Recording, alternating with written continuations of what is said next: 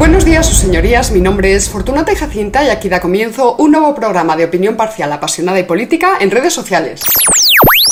En capítulos anteriores estuvimos viendo cómo Napoleón se entretenía llamando Quijote nada más y nada menos que a Pablo I, emperador y autócrata de todas las Rusias, y cómo en los análisis que hacemos del Quijote pues tendemos a olvidarnos precisamente de su autor, Cervantes, y de su imponente racionalismo desmitificador en pleno siglo XVII. Aunque bueno, como fue publicado en 1605 la primera parte y luego en 1615, pues casi podríamos decir siglo XVI. Españoles el autor de la obra de arte, no ha muerto. Por mucho que les hubiera gustado a Roland Barthes y a Michel Foucault, ¿verdad? Eh, pero mm, ahora que lo pienso, pues sigue siendo bastante tentador eso de usurpar el lugar del autor, ¿verdad? Críticos de arte, ¿verdad? Comisarios de exposiciones, ¿verdad que sí, pillastres?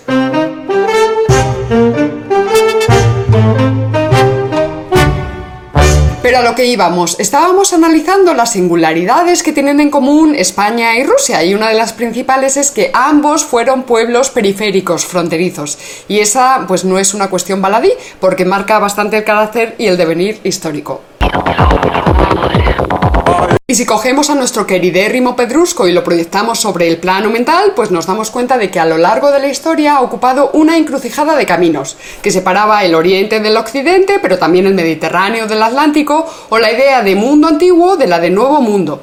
Pero además también marcaba los límites entre la masa continental norte o Europa y la masa continental sur o África. Dicho en términos culturales y religiosos, pues separaba la cristiandad del islam, o viceversa. Y claro, menuda bomba de relojería. Y dado el higienismo moral de nuestras sociedades contemporáneas, pues resulta que hay muchos, pero, pero muchos, o sea, políticos y, filósofos y gente de la calle y ahí en las universidades, ¿verdad? Pues hay mucha gente que mantiene una actitud laxa y desinteresada frente a esta idea de Napoleón que decía, la política de los estados reside en su geografía y dicen, pero hombre, Napoleón, si eso de la geopolítica ya es una cosa superada, sobrepasada, ¿verdad? Que ya, ya no está de moda, ¿verdad? Y entonces lo que ahora mola, pues es la solidaridad y el buen rollo y todo esto. pero claro, luego llega Putin y en su deseo de solidificación y protección de sus fronteras frente a Europa, la lía parda en Ucrania. Y estos que dicen que lo de la geopolítica pues es una cosa del pasado, pues se quedan tontilocos y, y espantados.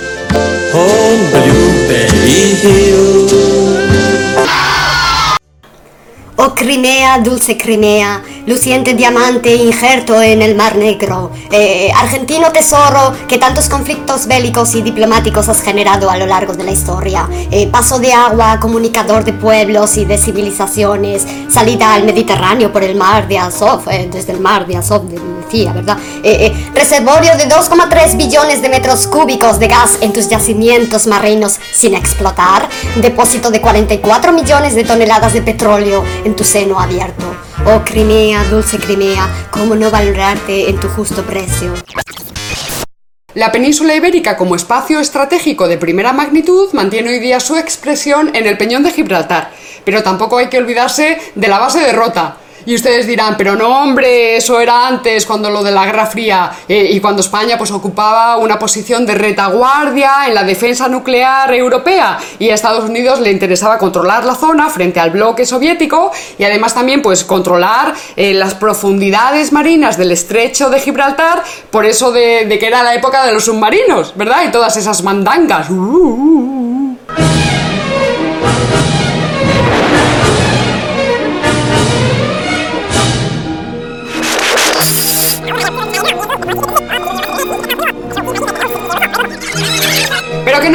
que ahora lo que importa es controlar los espacios aéreos, ahí con los satélites y los misiles que van surcando así, ¿eh? y en ese sentido, pues claro, el control de las fronteras terrestres sería más o menos irrelevante.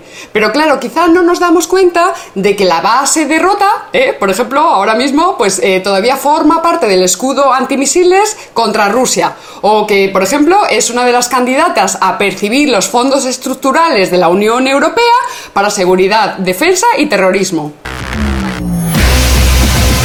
Total, que España sigue operando geopolíticamente como frontera con el sur y frontera con el este, parecido a lo que sucedía, eh, pues yo que sé, en el siglo XV o XVI, cuando los territorios de la monarquía hispánica, junto a otros estados como Génova, Venecia o el Papado, pues funcionaban como diques de contención para todo Occidente de las incursiones berberiscas, berberiscas que venían desde el Mediterráneo. Todos ahí, hola, todos ahí, ¡buh!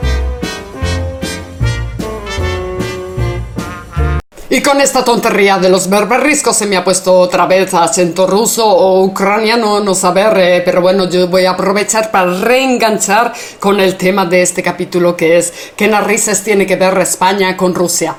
Eh, bueno, pues es que en estas regiones fronterizas suele darse un caso extraordinario, que es la fusión, la mezcla. Hay la combinación total de lenguas, costumbres y culturas, ahí todo junto, todo junto, ¿verdad? Y entonces, pues eso nos ha hecho tanto a España como a Rusia muy ricos en nuestra diversidad, pero al mismo tiempo ha alimentado históricamente pues los distintos relatos hispanófobos y rusófobos, estos que decían pues que había mucho desprecio porque éramos unos impuros y unos impíos, pues porque estábamos mezclados con los moros y con los judíos y con los tártaros, los sarracenos y eso era un problema. ¡Buh! Menudo problema, era... Pero hay otra característica que vincula profundamente al pueblo español con el ruso, y es que en un momento dado de sus respectivas historias se constituyeron como imperios, el imperio español y el imperio ruso. Y por eso podemos decir las Españas en plural y las Rusias en plural. Y sin embargo, pues no podemos decir, qué sé yo, los Japones, o las Finlandias, o las Francias, porque estos últimos, aunque hayan ganado pues el Mundial de Fútbol, eh, realmente lo de constituirse como imperio se les torció un pelín. Y por eso le tenían tanta manía a los rusos, porque en la cabeza de los ilustrados franceses no cabía como una gente tan fusca y tan molondra como los rusos podía mantener un imperio tan grande y tan poderoso y durante tanto tiempo. Y esta cosa de los imperios, tan denostados hoy día por la colectividad docta e indocta, porque claro, los prejuicios no entienden mucho de ingenio, eh, bueno, pues le dedicaremos los próximos capítulos. Se despide ya Fortunate Jacinta y recuerda, si no conoces al enemigo ni a ti mismo, perderás cada batalla.